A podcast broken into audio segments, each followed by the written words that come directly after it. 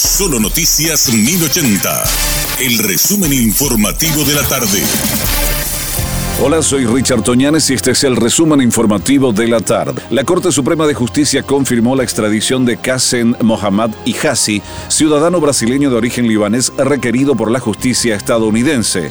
En una decisión con fecha 16 de junio y difundida este lunes, la Sala Constitucional de la Alta Corte resolvió no hacer lugar a una acción interpuesta por el acusado, quien está con prisión preventiva en la agrupación especializada en Asunción.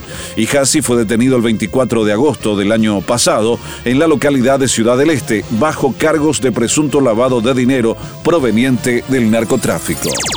La Fiscalía presentó en la tarde de este lunes los alegatos finales en el juicio oral y público al ex comandante de la Policía Nacional, Francisco Pastor Alvarenga, y a su esposa Mirta Rotela, procesados por supuesto enriquecimiento ilícito en la función pública.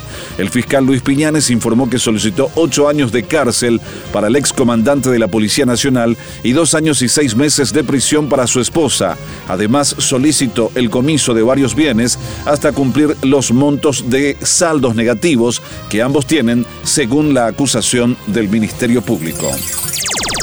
José Ríos, intendente de Caguazú, aclaró que solo envió una nota a las empresas de telefonía celular para que socialicen y lleguen hasta la administración del municipio para regularizar el estado de sus antenas, que algunas están de manera clandestina. Él mismo negó rotundamente que haya dado un ultimátum para que quiten en su totalidad las torres del distrito.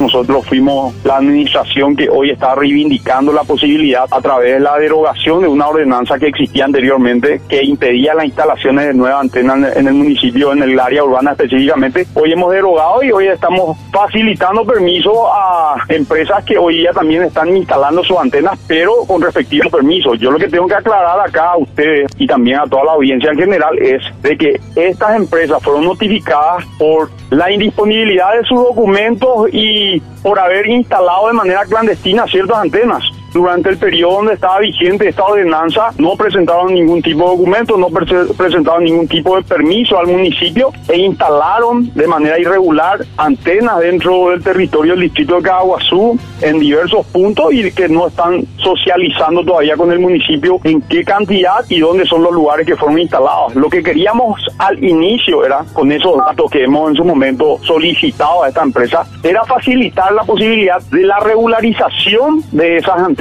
que tienen de manera clandestina ubicada dentro del territorio del distrito de Caguazú. Desde el Ministerio de Educación y Ciencias recordaron que continúa la campaña de vacunación en instituciones educativas y que la misma va hasta el 1 de julio. Cabe señalar que la campaña Me vacuno en mi aula es impulsada por el MEC y el Ministerio de Salud, buscando de esta manera llegar a la mayor cantidad de estudiantes mediante la inmunización en instituciones educativas de diversos lugares del país. La misma se inició el miércoles 15 de junio y disponen de vacunas contra la influenza, el COVID-19, sarampión y rubeola.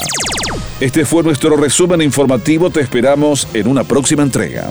La información del día aquí, en Solo Noticias 1080.